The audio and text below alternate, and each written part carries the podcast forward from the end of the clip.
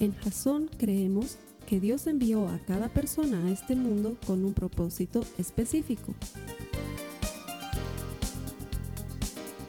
Nuestra misión es ayudarte a que tengas una relación personal con Jesús y a través de ella encuentres ese propósito para tu vida. Queremos ayudarte a alcanzar ese propósito. Es nuestra oración que este podcast te ayude a tener visión, a tener jazón.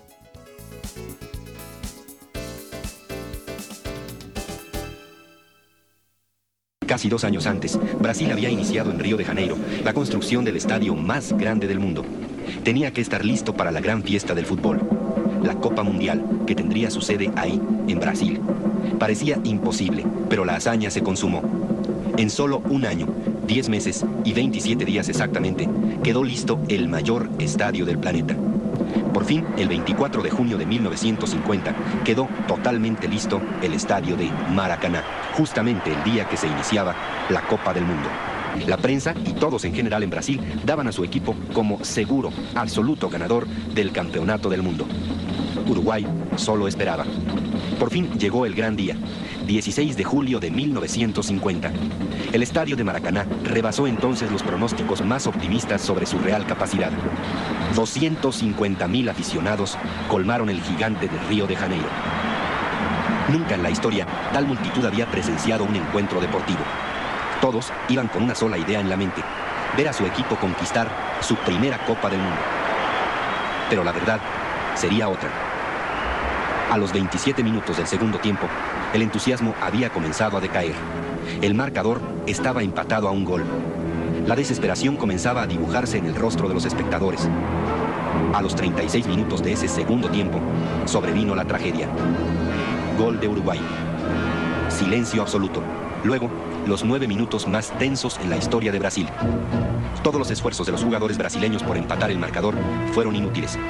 Resultado final, Brasil 1, Uruguay, campeón mundial 2. 50 millones de brasileños se sentían derrotados junto a su equipo de fútbol. Maracaná recibió entonces las lágrimas de 250 mil personas que minutos antes tenían la certeza absoluta de la victoria.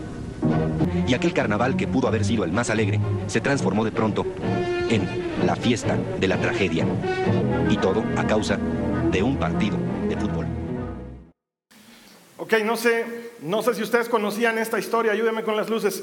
No sé si conocían esta historia, es muy antigua, pero sigue siendo fútbol, sigue siendo campeonato mundial. 1950. Habían construido el estadio de fútbol para entonces el más grande del mundo, el Maracaná.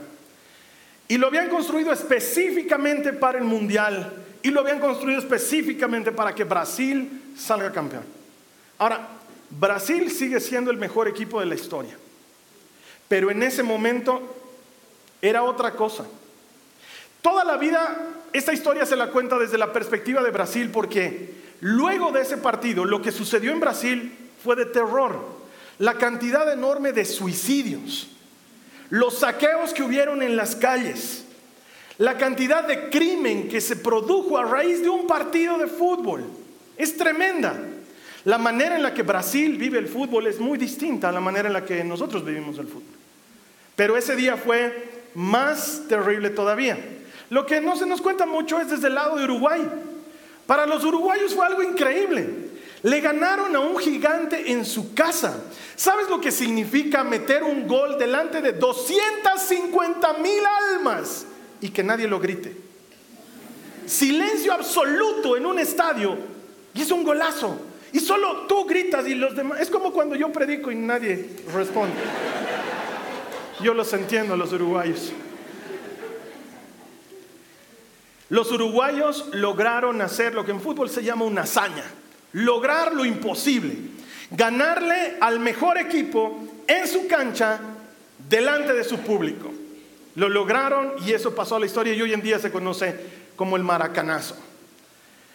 Brasil luego iría a sufrir otros maracanazos, pero este fue el grave. Sí, es que Alemania luego en su propio mundial también les ganó, metiéndole siete goles, eso fue muy duro. O si, no nos olvidamos la última Copa América en la que Argentina le ganó a Brasil la final de la Copa América en su cancha en el Maracaná. Yo creo que ese estadio hay que demolerlo, hay que hacer otro. Uno donde Brasil sale campeón. No sé.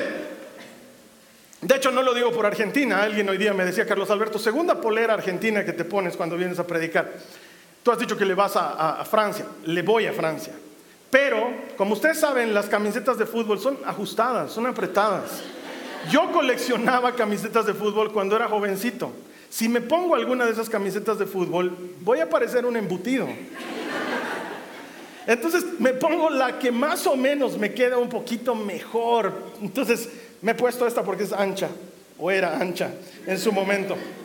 Hoy vamos a ver un tema que he decidido llamarlo lograr lo imposible, porque creo que una de las cosas más eh, que anima más a la gente es este tipo de historias en las que algo que parece absolutamente imposible de lograr, como la victoria de Uruguay sobre Brasil 1950, se logra. Eso da mucho ánimo, da mucha esperanza saber que algo imposible se puede lograr. Y para eso te voy a hablar de un personaje que es bastante más conocido que los personajes de los que hemos estado hablando las semanas pasadas. He tratado de presentar personajes de quienes no hablamos mucho, pero para hoy he traído un personaje medianamente conocido. Se llama Josué. Quizás hayas escuchado hablar de Josué. No es poca cosa Josué.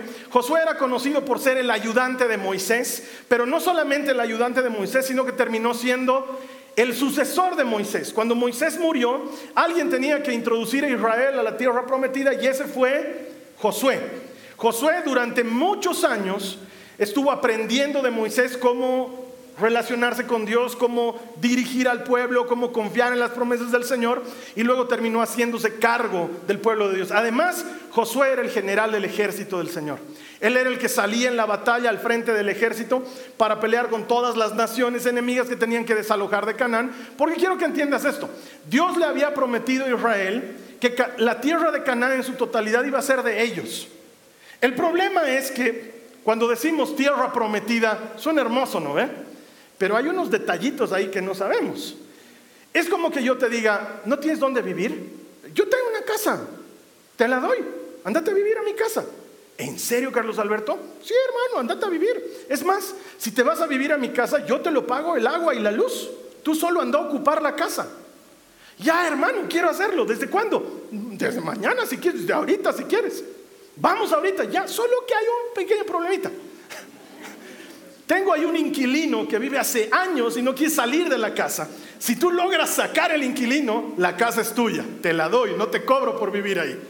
Entonces ahí la tierra prometida como que ya no suena tan prometida, ¿no Pues la verdad, Dios le había prometido a Israel darle un lugar donde vivir, pero el lugar estaba ocupado. Estaba ocupado una cantidad enorme de pueblos que eran contrarios a Dios sacrificaban a sus hijos en el fuego, practicaban la prostitución eh, ritual, hacían una serie de cosas que Dios no quería que se hagan y se habían transformado en enemigos de Dios, además que de hecho creían en otros dioses. ¿sí? Entonces, este Josué es el que se encarga de repartir la tierra entre todos los israelitas y darles un lugar donde vivir. No es poca cosa, Josué. Era un buscador incansable de Dios. La palabra de Dios nos cuenta cómo Moisés entraba en la presencia del Señor y luego salía y se iba a descansar a su carpa, pero Josué no.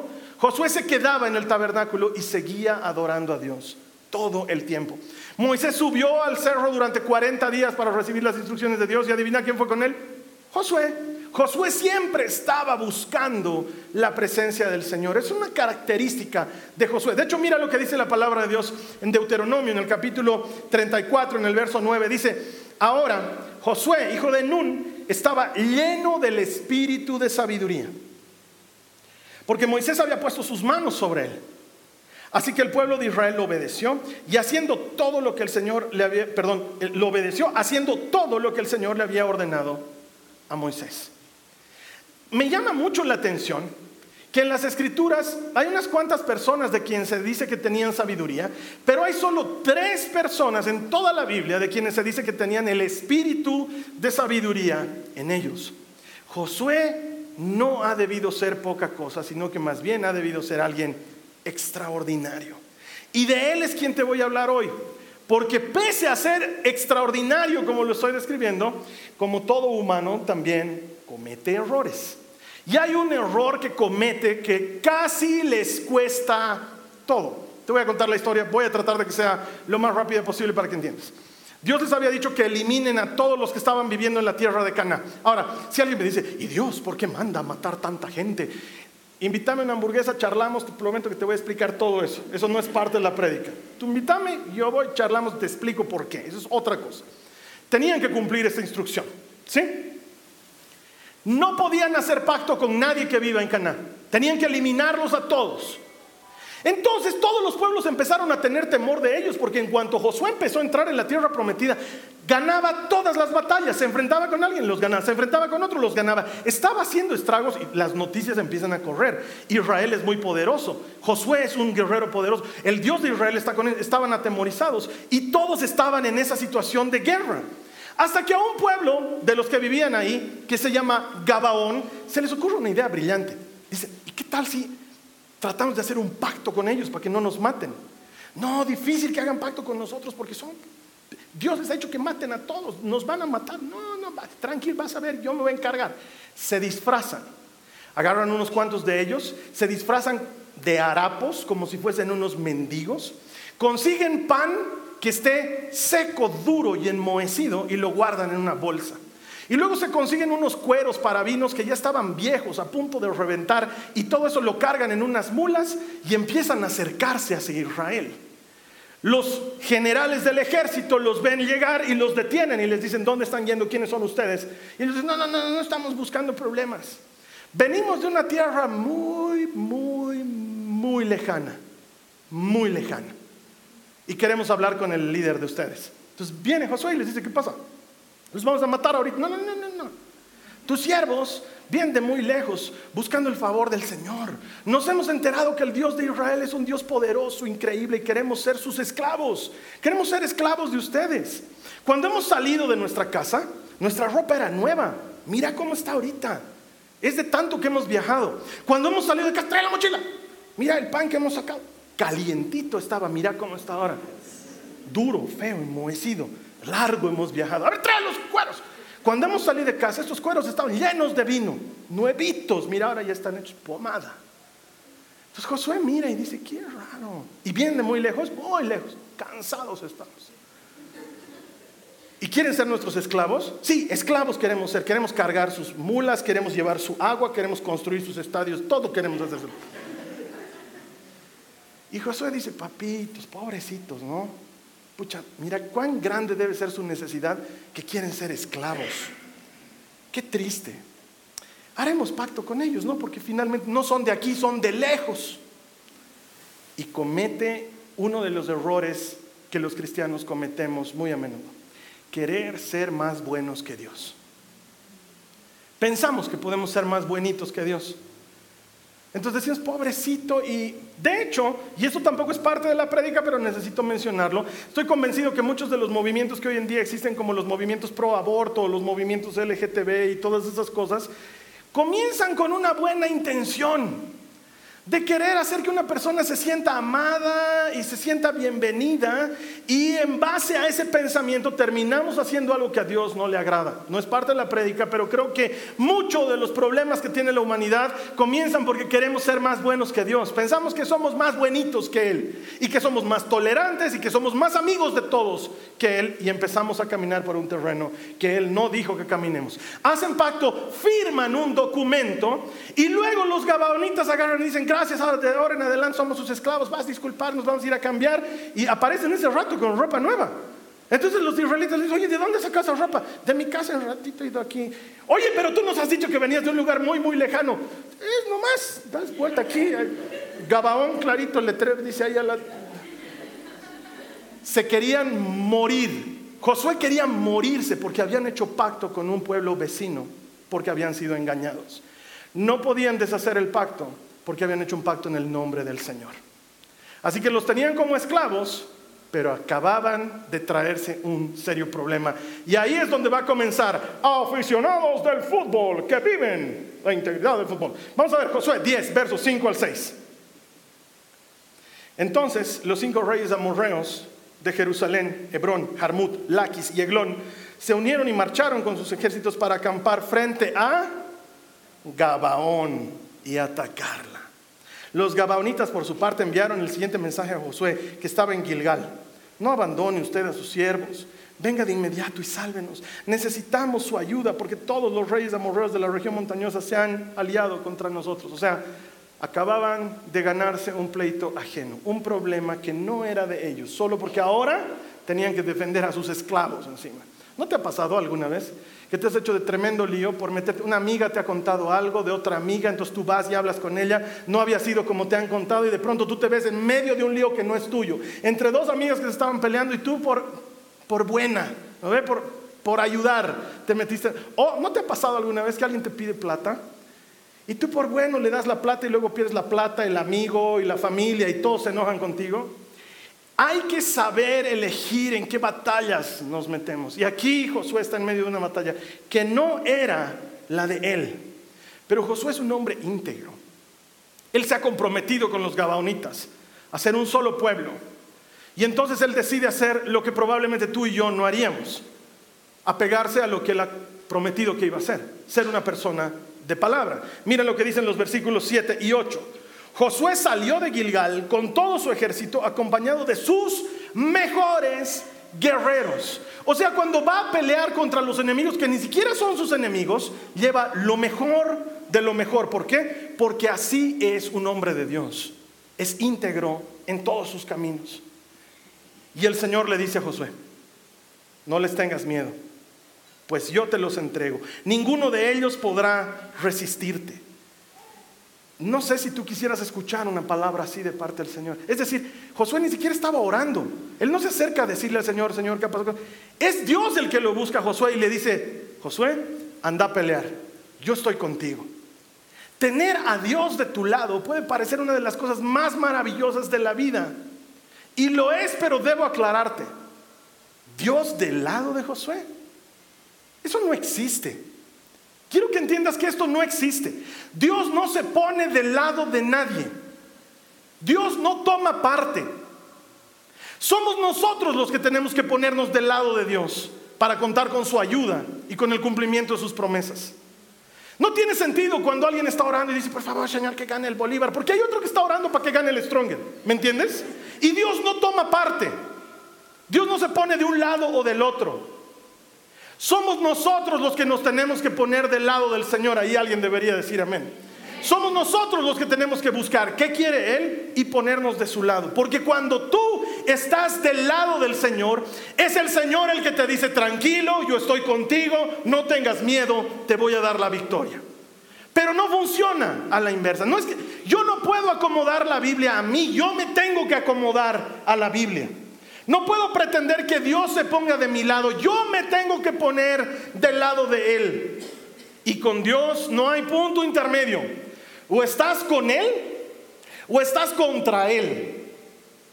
No hay punto medio en el que sí, medio que me cae Jesús, pero tampoco, ¿no? O sea, eso no existe. Estás en su contra. No, pero yo no. El buen maestro, lindo es el flaco. Nada.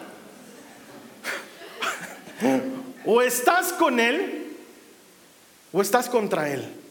Y mi hermana, mi hermano, para todo aquel que está del lado del Señor, la palabra dice en Romanos 8:31, entonces, ¿qué diremos a esto? Si Dios está por nosotros, ¿quién estará contra nosotros?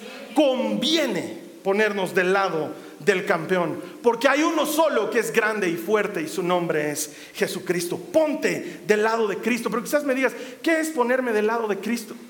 Es caminar en su palabra, es hacer las cosas como Él dice, no como a mí me parecen bien, no como yo quisiera que salgan, sino como Él dice, aun cuando esto signifique que voy a hacer algo que puede parecer negativo, que, puede, que voy a hacer algo que me va a traer pérdida. Si Él me dice que lo haga, lo tengo que hacer, porque Él sabe más que yo, Él puede más que yo, Él es Dios y yo soy su siervo. Yo me pongo de su lado. Y entonces si yo me pongo de su lado, si Dios es por nosotros, ¿quién contra nosotros? La idea es que nosotros deberíamos ponernos del lado de Dios. Y eso es lo que va a hacer Josué. Mira el verso 9 del capítulo 10. Dice, después de marchar toda la noche desde Gilgal, Josué los atacó por sorpresa. Es increíble este Josué. ¿Sabes que Él podía haber recibido la palabra del Señor que le decía, tranquilo, yo estoy contigo, te voy a dar la victoria. Y entonces él decir, ok, muchachos, el Señor ha dicho que nos va a dar la victoria, dormiremos, ¿no? Pucha, qué cansado estoy, grave ha sido hoy día, sí, descansaremos. Porque el Señor nos va a dar la victoria. Mañana cuando despertemos, todo va a estar resuelto. Josué no es así. Josué recibe la promesa del Señor, monta su caballo, arma su ejército y camina toda la noche hasta el campo de batalla. Mi hermano, mi hermana, Dios no usa flojos ni los necesita. Él quiere gente que esté dispuesta a hacer su parte en el asunto. Porque muchas veces nosotros decimos, el Señor va a obrar y nos echamos a nuestros laureles. Hermano, ¿qué estás haciendo para conseguir un trabajo? Orando, hermano, orando. Estoy orando así sobre todas estas convocatorias, pidiéndole al Padre en el nombre de Jesús que le abra los ojos a ese que me va a poner como gerente. El, Señor ya me ha visto gerentando una empresa. Yo estoy caminando hacia eso, hermano. Estoy caminando hacia esa gerencia. Amén. ¿Y qué estás haciendo para eso? Estoy orando, hermano. ¿Qué estás haciendo para resolver tu matrimonio? Eh, aguantando, pues, hermano. Aguantando y oro también. Se duerme mi esposa, oro, Señor. Ilumínala o elimínala lo que suceda. ¿En serio así crees que se va a resolver tu matrimonio? Sí, el Señor me ha dicho, el Señor me ha dicho, mi casa y yo serviremos al Señor. Haz pues algo, haz algo para que suceda. Empezá a tratar mejor a tu esposa, empezá a relacionarte mejor con tus hijos. Haz algo, camina toda la noche como Josué hizo con su ejército, porque Dios no usa flojos ni los necesita. Dios va a bendecir a aquel que está en la brecha. Él quiere que tú hagas tu parte, no dejes de hacerla. Dios les promete la victoria y podía haberles dado la victoria sin que hagan nada porque Dios puede hacer todo Él solo. Pero a Él le encanta que nosotros nos veamos involucrados en la tarea. Le encanta que recorramos la milla extra. De hecho, el autor de esto mismo es el autor de esa famosa cita bíblica que tú conoces que dice, pidan y Dios busquen. La conoces la cita bíblica, ¿no? Bueno, pues te cuento que hay un problema de traducción una vez más.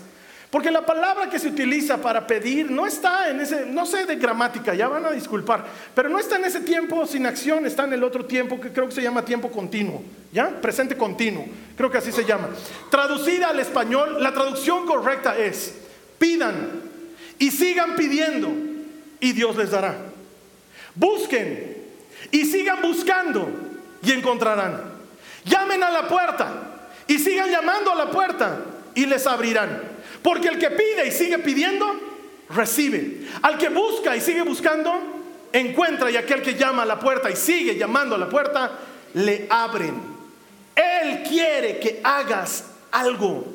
Él quiere que te pongas en movimiento. Él quiere que, como fruto de que crees en su promesa, tú hagas la parte que te toca.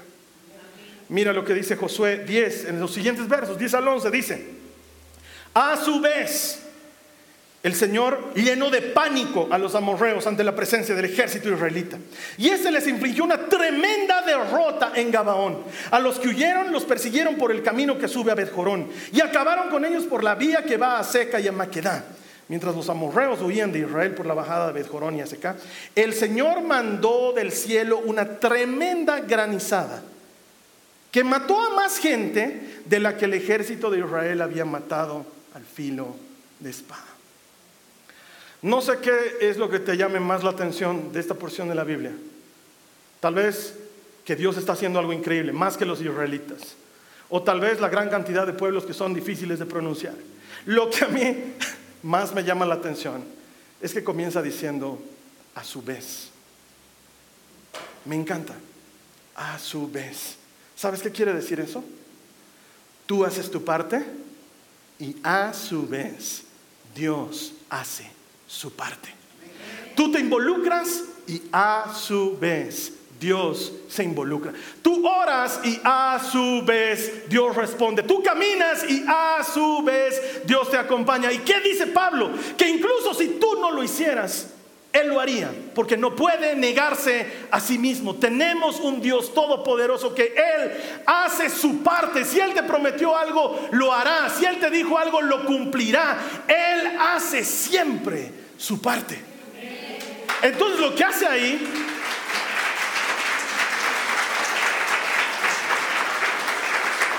Lo que hace ahí no es poca cosa, porque los israelitas están en plena batalla, no están descansando, le están peleando duro, están sacándole la mugre al enemigo. ¿Y sabes qué hace Dios? Dice, ahora campo, me toca, esta es mi parte, voy a lanzar granizos. Empieza, Dice que mata más de los granizos que lo que los israelitas estaban matando. Oye, hermano, ¿esto sabes qué es? Es un corner que va a lanzarse por la izquierda. Lanzan el corner. Hay cinco jugadores en el área. Uno cabecea, un segundo cabecea, un tercero cabecea. Se ha perdido la pelota. Está entre los pies de los jugadores. Alguien va a patear. El arquero se tira al piso. Todos los defensores se tiran al piso. El árbitro no sabe lo que está pasando. Entra la pelota y es. ¡Gol!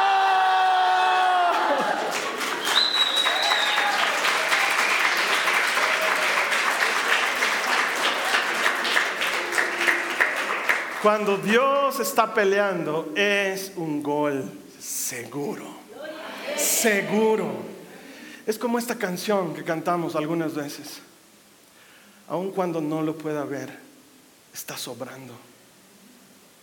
Siempre está sobrando. No lo puedo ver. Parece que no está pasando nada.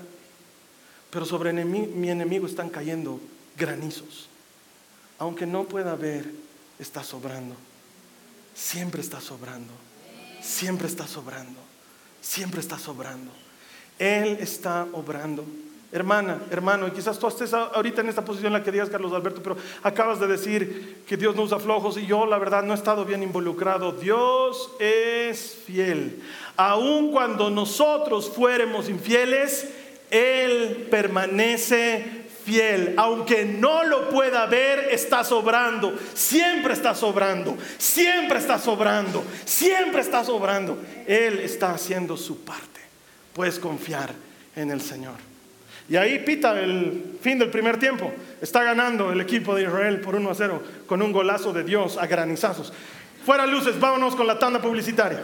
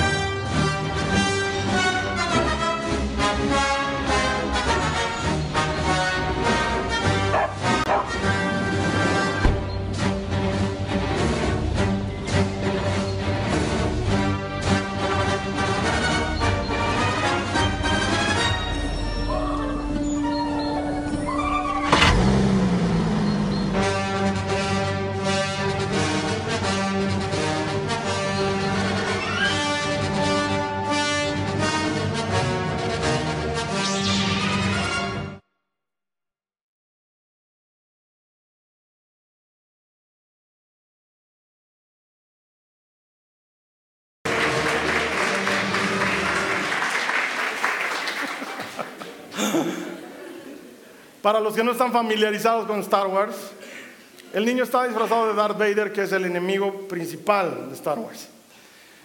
Esta serie se trata de él, en realidad, de Darth Vader, y de esa capacidad que tiene para dominar la fuerza. La fuerza es el poder detrás del poder. En la mitología de Star Wars, todos los Jedi han aprendido a dominar la fuerza de tal manera que pueden mover objetos con la mente, pueden hacer muchas cosas. Entonces el niño es niño, y por disfrazarse de Darth Vader, él cree que tiene ese poder. Entonces toda la mañana trata de mover cosas con la mente y no lo logra, está súper frustrado hasta que llega el auto. Y entonces él dice, esta es la última. Y lo hace con todas sus fuerzas. Y el auto se enciende solo. Lo sorprende a él mismo. Él cree que lo ha logrado. Él cree que tiene esa capacidad. Lo que no sabe es que hay un poder detrás del poder su papá, que está en control y que él decide cuándo el auto se enciende para responder la fe de su hijo. ¿Sabes qué? Nosotros también tenemos un poder detrás del poder.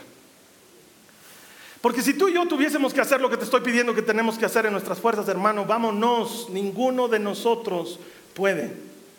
Pero hay alguien que sí puede. Hay alguien que tiene mucho más poder de lo que nosotros podemos pedir o pensar. Mira lo que dice Efesios capítulo 3, verso 20. Dice, y ahora que toda la gloria sea para Dios, quien puede lograr, que dice, mucho más de lo que pudiéramos pedir o incluso imaginar. Esta es la parte interesante. Escucha, mediante su gran poder que actúa en nosotros. El poder detrás del poder es el Espíritu Santo. Tú y yo hemos recibido el Espíritu Santo. El Espíritu Santo no es la fuerza de Dios. No es un poder de Dios. El Espíritu Santo es Dios. Es Dios actuando en y a través de aquel que le ha recibido como su Señor y su Salvador. Sabes que cuando yo era chiquito mi abuelita me enseñó a rezar. Ángel de la guarda, dulce compañía, no me desampares ni de noche ni de día, porque sin tu compañía yo me moriría. Abuelita, en su amor me enseñó eso. Conforme empecé a crecer, me preguntaba, ¿realmente tengo un ángel de la guarda? Porque debe ser lindo saber que hay un ser sobrenatural que te está protegiendo todo el tiempo. Hasta que encontré una porción de la escritura en un salmo que dice, el ángel de Jehová acampa junto a los que le temen y los defiende. El ángel de Jehová es la manera en la que la Biblia se refiere a Jesucristo antes de haber venido como Jesucristo. Entonces quiero decirte algo. Hay alguien más grande y más fuerte que el ángel de la guarda cuidándote en todos los caminos que tú tomas. Su nombre es Jesucristo. Él es el rey de reyes y el señor de los señores. Y él dijo, les conviene que me vaya, porque cuando yo me vaya, les enviaré otro consolador, el Espíritu de mi Padre, y Él les enseñará todas las cosas. Hay algo más grande detrás de nosotros, que cuando estamos tratando de encender el auto, tiene el control. Él tiene el control. Él sabe cuándo apretar ese control. Y cuando es el momento oportuno, mi hermano, mi hermana, Él aprieta el control y el auto se enciende. Y tú piensas que lo has hecho tú. Bienvenido al equipo. Todos pensamos que hemos sido nosotros, pero ha sido el Dios de Israel, el Señor Todopoderoso. Su nombre es Jesucristo. Él es el poder detrás del poder. ¿Sabes qué? El niño está actuando como niño. Es lo que haría un niño. Es la ilusión de un niño. Mira lo que dice la palabra de Dios al respecto. Dice en Romanos 8, los versos 11 y 14, dice el Espíritu de Dios quien levantó a Jesús de los muertos. ¿Qué dice ahí? Ayúdame a leerlo. No están atentos. Otra vez, el Espíritu de Dios quien levantó a Jesús de los muertos. Viven ustedes. Así como Dios levantó a Cristo Jesús de los muertos, Él dará vida a sus cuerpos mortales mediante el mismo Espíritu. ¿Qué dice ahí? Que viven ustedes. Pues todos los que son guiados por el Espíritu de Dios son hijos de Dios. ¿Cuántos hijos de Dios hay aquí esta mañana? Somos hijos de Dios. Tenemos privilegios, obligaciones, pero privilegios. Somos hijos de Dios. Ayúdame, dile al de tu lado porque no está muy despierto. Dile, eres hijo de Dios. Y ahora date la vuelta con tu segunda opción y dile, tú también eres hijo de Dios. Tú también. si hay alguien que se sentía verdaderamente hijo de Dios, es Josué. Los equipos vuelven a la cancha. Están listos para el último tiempo. Se va a dar todo en estos 45 minutos. ¿Sabes qué? Lo que viene a continuación es algo sencillamente extraordinario. Cuando lo he leído, me pareció increíble. Cuando lo he estudiado, eso está ridículo. Llevo todo el último mes tratando de encontrarle más cosas a esto antes de predicártelo. Y más dentro me he metido y más extraordinario me parece. ¿Qué está pasando por la mente de Josué antes de hacer lo que va a hacer a continuación? He tratado de entenderlo. He buscado todas las fuentes que he podido he visto prédicas, he leído libros.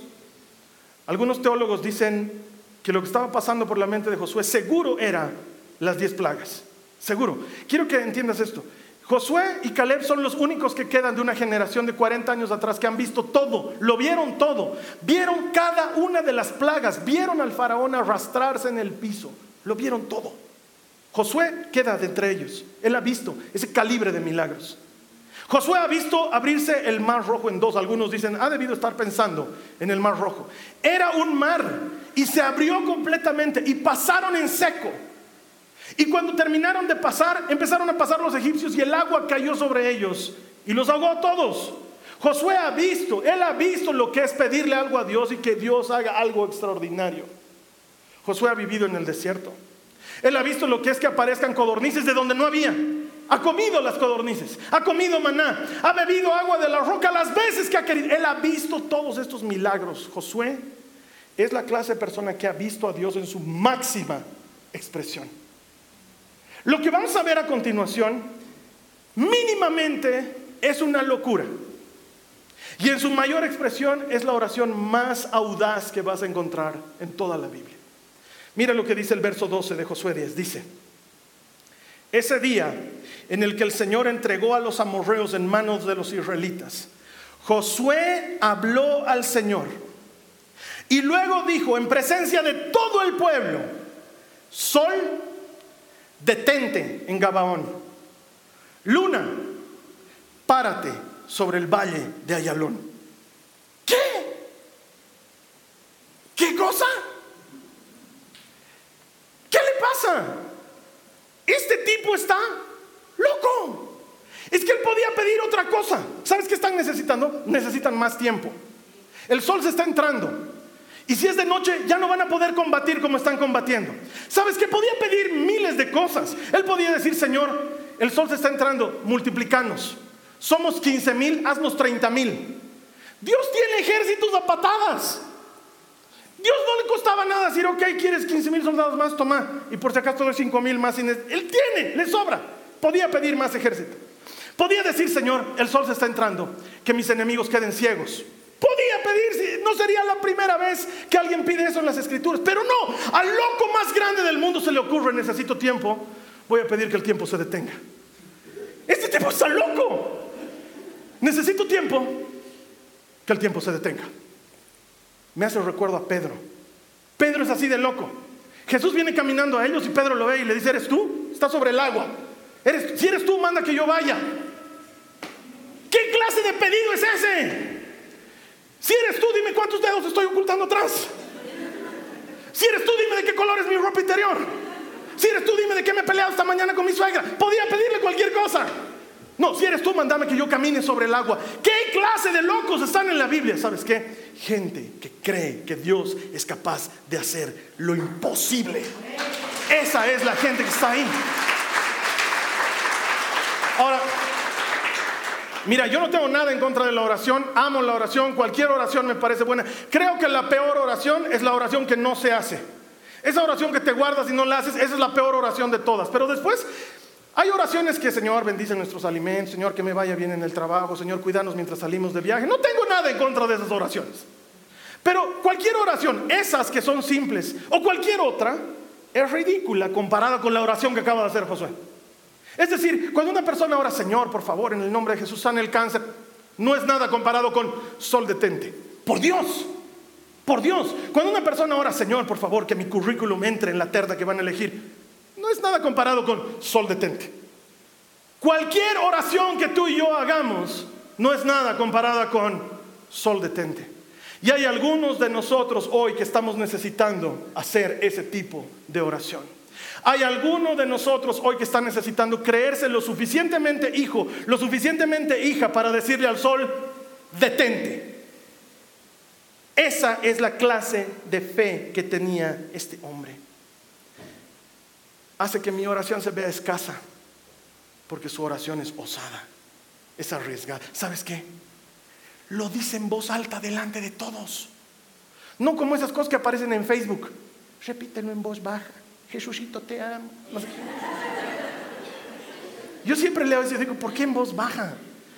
¿Sabes qué? Están en medio de la batalla y yo me lo imagino a Josué que agarra y dice, y todos, y todos se callan. ¿Qué pasa, José? Sol, detente. Dios mío, este tipo está loco. Esa es la clase de oraciones que honran a Dios. Mira, unos años atrás, la Nicole todavía era chiquita, debido tener unos 10, 11 añitos. En, su colegio organizan una kermés, es muy hermosa esa kermés, hay juegos, hay cosas divertidas, hay entretenimiento, hay comida, y su curso estaba encargado de hacer un juego, todo era con la temática de Toy Story. Y ellos estaban encargados de hacer un juego, hicieron en la pared un blanco, mandaron a hacer unos venestas, tú tenías que lanzar tu pelota al blanco y durante todo el día no fue de gran impacto el juego, no fue de gran impacto, y estaban pintados los marcianitos, Buzz Lightyear, nada llamaba la atención. Y cuando ya estaba por comenzar la tarde y no habían vendido muchos tickets y tenían que vender, estaban ahí los amiguitos, algunas mamás, yo, la Carly, y de pronto a la Nicole se le ocurre la idea más loca que se le puede ocurrir a un humano. Ella mira a todos sus amiguitos y les dice, para que el juego sea más atractivo, mi papá puede disfrazarse de Woody y él puede estar en el blanco. Yo, ¿what? Y la Nicole se da la vuelta y me mira y me dice, ¿puedes, no, eh, papi? Y adivinen qué le digo. Claro que puedo. Denme el sombrero de vaquero, denme la pañoleta y la bandana y van a ver el mejor Woody que han visto en su vida. Y me puse ahí en el blanco y empezaron a anunciar, pégale a Woody. Era una fila interminable. Todo el colegio daba vuelta. He estado hasta las 6 de la tarde esquivando pelotas. Claro, algunas me daban, pero ha sido un juego impresionante porque a esta loquita se le ocurrió que su papá podía. En otra oportunidad, el mismo curso, meses antes o después, había que hacer un campamento. Se les ocurrió a dos profesoras. Pidieron la ayuda de los padres. Nadie se anotaba. Nadie quería hacer el campamento. Estamos reunidos ahí entre padres de familia. Una mamá dice, yo me animo. Ok. Y ahora, y entonces la Carly dice, el Carlos Alberto podría hacer el campamento. What? Me mira y me dice, baby, ¿te animas, no? ¿Qué responde el Carlos Alberto? Voy a hacer ese campamento. Nos hemos ido con dos profesoras, una mamá. En ese campamento yo he armado nueve carpas, yo he preparado las fogatas, yo he hecho los juegos. Me he bancado todo el campamento. ¿Por qué? Porque mi esposa había dicho que yo podía. Tengo que mostrar que puedo. Mi hija había dicho que yo podía. Tengo que mostrar que puedo. A Dios le encanta cuando uno de sus hijos o una de sus hijas dice, creo que puedes hacer esto. Y de pronto es tan loco de decirlo en público y se para delante de toda la gente y dice, sol, detente. Entonces ahí Dios dice, un ratito hijito, vas a ver cómo lo voy a detener al sol, tú te me quedas quieto aquí. Porque Dios responde la fe del que le cree. A Él le encanta que sus hijos crean que Él es capaz de hacer lo imposible. Porque cuando tú crees que Él puede hacer lo imposible, adivina qué responde Él. Puedo, claro que puedo. Y entonces vienen los versículos 13 y 14. El sol se detuvo y la luna se paró. Hasta que Israel se vengó de sus adversarios. Esto está escrito en el libro de Jacer. Y en efecto, el sol se detuvo en medio del cielo y no se movió de allí por casi un día entero. Nunca antes ni después había habido un día como aquel. Fue el día en el que el Señor escuchó los ruegos de un ser humano. No cabe duda que el Señor estaba peleando por Israel. Y es que hermanos, el partido ya estaba acabando. Parecía que el gol no iba a entrar. Pero alguien decidió hacer un pase imposible por la izquierda. Entonces el jugador toma la pelota y decide ir por la izquierda y se saca un defensor, se saca dos defensores. Pero cuando se va a sacar el tercer defensor, la cancha se está acabando, hermanos. La cancha se está acabando y el jugador cae, tropieza y de caída patea un tiro ridículo. Ese tiro ridículo va entrando despacito, despacito, despacito por entre las piernas del arquero y todo el mundo grita. Acabo de relatarles el gol que le hizo Marco Echeverry a Brasil cuando clasificamos al Mundial el año 93. Era imposible. 40 años llevaba invicto Brasil en eliminatorias sudamericanas. Habíamos jugado prácticamente 75 minutos sin lograr meter un gol. Y cuando parecía ilógico e imposible, cuando parecía ridículo, alguien fue lo suficientemente audaz como para aún desde el suelo patear como sea. Y el mejor arquero del mundo vio pasar la pelota entre sus piernas. Y en ese momento, siete millones de bolivianos creímos que todo era posible. ¿Sabes qué? Siempre te digo esto, los autores de la Biblia son bien especiales. Ellos nunca opinan. Mientras están escribiendo la Biblia, no opinan. Dejan que seas tú el que saque tus propias conclusiones. Un autor de la Biblia pone cosas así como, el rey Salomón tenía cientos de caballos y tenía 600 esposas y tenía todo el dinero del mundo. No te dice si es bueno o malo, solo te lo menciona. Confía en que has leído capítulos atrás que Dios había dicho, que un rey en Israel nunca tenga muchos caballos y nunca tenga muchas esposas y nunca tenga mucho dinero. Confía en que tú vas a hacer la comparación y vas a decir, mm, Salomón no estaba tan bien.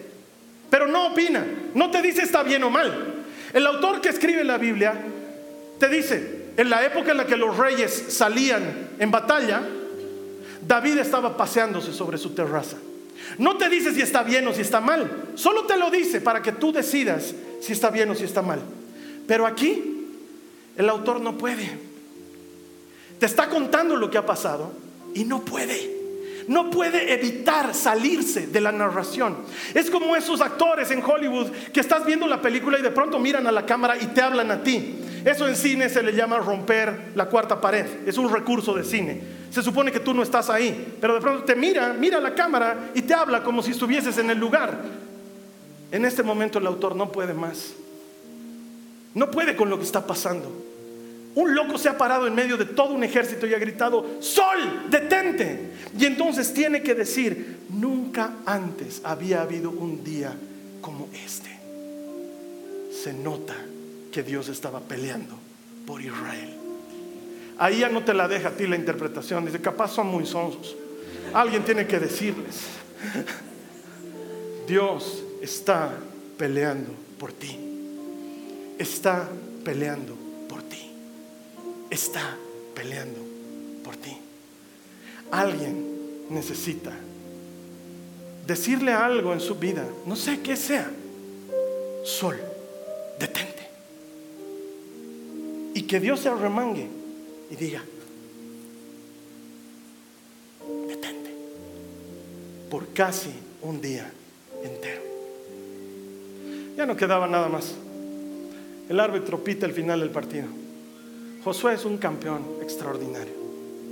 Nos ha mostrado que, como dicen las escrituras, ese fue un día en que el Señor escuchó los ruegos de un ser humano. Josué no era un superhombre. Josué no era alguien diferente de ti o de mí. Y si soy perfectamente honesto, porque debo serlo, mi trabajo es decir la verdad. Van a haber veces en las que vas a decir, sol detente, y el sol no se va a detener. Van a haber muchas ocasiones en las que vas a ponerle toda tu oración y todo tu empeño, y no va a pasar. Y no es que Josué no sabe de eso, porque así como ha visto cosas extraordinarias, si lees el capítulo 6 vas a ver cómo un pueblo que se llamaba Jai le sacó la mugre a Josué y a toditos y los humilló grandemente. Josué es uno de los que ha vivido 40 años en el desierto diciendo, por favor, ¿cuándo se va a terminar esto? Es mucho el sufrimiento. Josué sabe lo que es que Dios diga no. Claro que lo sabe. Pero quiero que entiendas la, la maravilla de lo que te he compartido hoy. Que aún sabiendo que muchas veces Dios dice no, Él tiene la audacia de decir, sol, detente. Porque creo que puedes. No sé si lo vayas a hacer o no, porque al final tú eres Dios, no soy yo. Tú decides si lo haces o no lo haces. Pero yo corro el riesgo de quedar en ridículo delante de todos. ¿Qué más da? Yo creo que puedes. Sol, detente. Y le deja a Dios que haga lo demás. Mi hermano, mi hermano, no permitas que el no de Dios te haga desconfiar de Él. Porque algunas veces va a decir no. Pero eso no significa que debas desconfiar de Él. No permitas que el no de Dios te decepcione, sino por el contrario. Recuerda, aun cuando no lo puedo ver, estás obrando. Siempre estás obrando. Sé que estás obrando. Tal vez ahorita no entiendo por qué me has dicho no, pero sé que algún día lo voy a entender. Esta mañana hay personas conectadas, hay hermanos aquí en la iglesia, que lo que están necesitando es recuperar su identidad de hijos. Alguna circunstancia en la vida te ha hecho creer que eres menos hijo que alguien más. Te ha hecho creer que eres menos hija que alguien más. Tal vez eres una persona que le ha fallado mucho al Señor o eres de los que dice, Carlos Alberto, tal vez no te has dado cuenta, pero primera vez en el año que estoy viniendo a la iglesia, entonces no creo que esta prédica sea para mí, creo que es para los que están viniendo las 50 semanas anteriores. Entonces quiero orar por ti para que recuperes tu identidad como hija, como hijo. Algunos aquí necesitamos que Dios sane nuestra fe. Porque en algún punto has pedido algo y Dios no respondió y entonces tu fe se ha lastimado y ya no sientes la confianza de pedir porque dices, tal vez me dice no de nuevo. Algunos necesitamos regresar a ese punto de confianza. Ese momento y ese lugar donde estás tan confiada, tan confiado, que puedes pararte y decir, sol, detente. Así que vamos a cerrar nuestros ojos y vamos a orar. Yo te voy a invitar a que no guardes silencio. Es lo único que por favor no debes hacer. No puedes, no debes guardar silencio. Vamos a orar. Cierra tus ojos. Señor, primero esta mañana yo quiero orar por estas personas que han perdido su identidad como hijas o como hijos. Si ese es tu caso, esa es la parte en la que tú oras.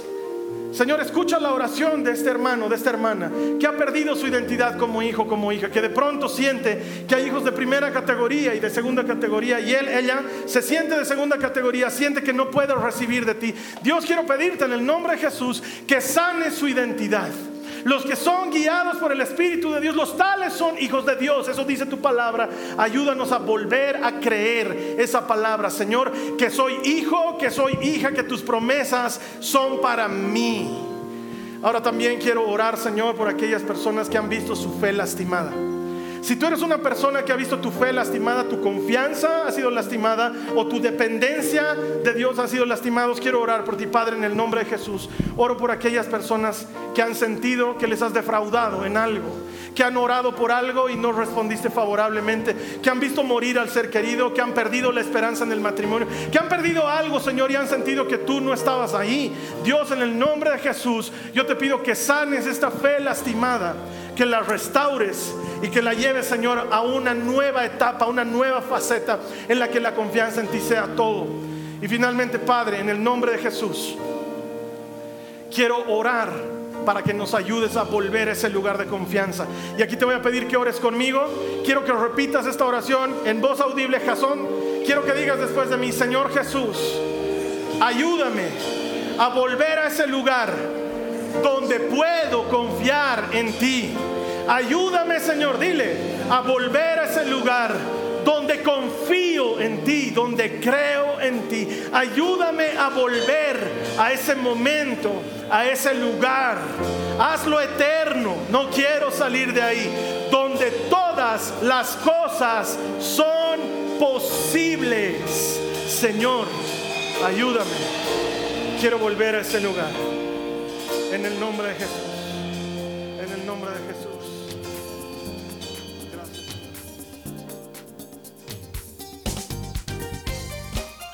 Esta ha sido una producción de Jason Cristianos con Propósito. Para mayor información sobre nuestra iglesia o sobre el propósito de Dios para tu vida, visita nuestro sitio web www.jason.info. Allí encontrarás muchos recursos para animarte en tu relación con Dios, enseñanzas, nuestro blog, prédicas y mucho más. Te lo deletreamos www.jazon.info. También puedes visitarnos en nuestro sitio en Facebook www.facebook.com barra Que Dios te bendiga abundantemente. Muchas gracias.